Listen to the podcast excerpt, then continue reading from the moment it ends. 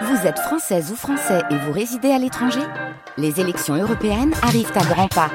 Rendez-vous le dimanche 9 juin pour élire les représentants français au Parlement européen. Ou le samedi 8 juin si vous résidez sur le continent américain ou dans les Caraïbes. Bon vote Lundi 19 février, mais oui, il est déjà 9h.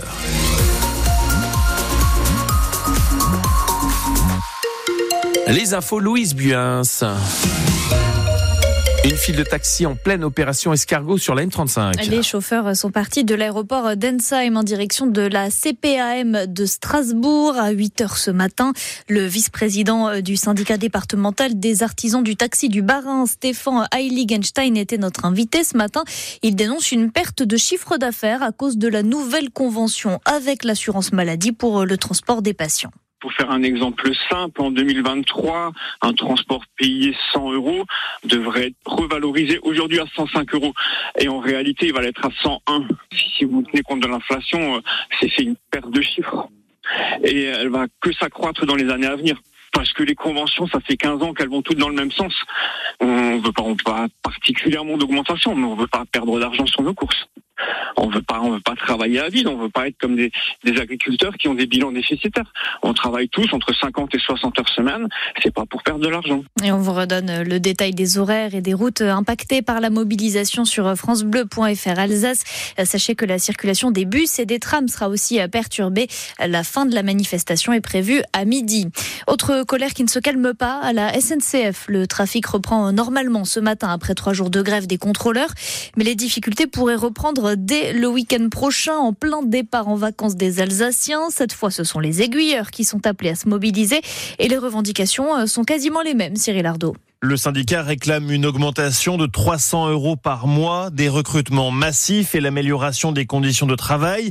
Sudrail évoque une grève pour l'intérêt collectif car selon ses représentants, on supprime aujourd'hui des trains par manque, notamment d'aiguilleurs. Sudrail dénonce aussi sur son compte X, anciennement Twitter, l'absence de mesures prises par la SNCF pour éviter un nouveau conflit social et déplore n'avoir eu aucun contact avec la direction depuis le dépôt du préavis de grève fin janvier.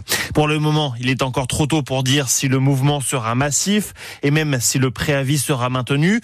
La SNCF poursuit les négociations avec les différents syndicats, a assuré la semaine dernière le patron de SNCF Voyageurs, Christophe Aniché.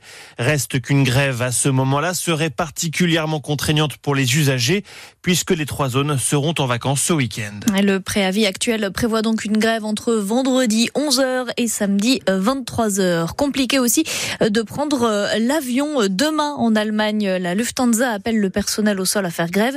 Tous les grands aéroports seront impactés avec des annulations et des retards de vol, notamment à Stuttgart et Francfort. La prévision de croissance en France revue à la baisse. Le ministre de l'économie Bruno Le Maire annonce 1% au lieu de 1,4%. Conséquence, il faut selon lui faire 10 milliards d'euros d'économies cette année, mais il promet que les impôts n'augmenteront pas.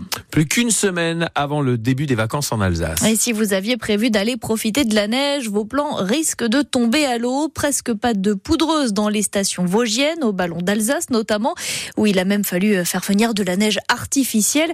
Alors ce ne sont pas les meilleures conditions pour les skieurs, mais ceux que vous avez rencontrés, Hervé Blanchard s'en accommode.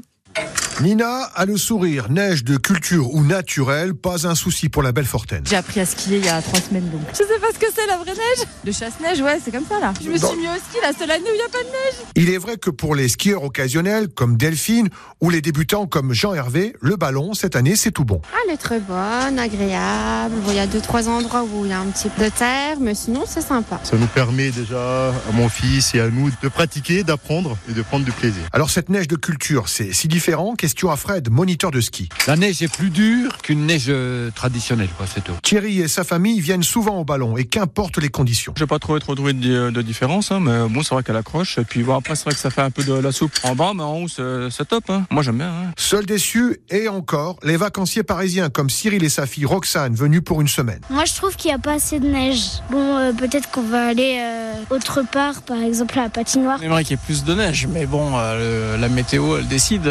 Mais ouais, on plaisir. Avec seulement quelques 1500 forfaits vendus la semaine dernière, la station du Ballon d'Alsace connaît sans surprise un début de vacances d'hiver très en deçà de ses meilleures saisons. Le chasse-neige, ouais, c'est comme ça là. Et au ballon d'Alsace, quatre pistes seulement sont ouvertes en ce moment, trois vertes et une bleue.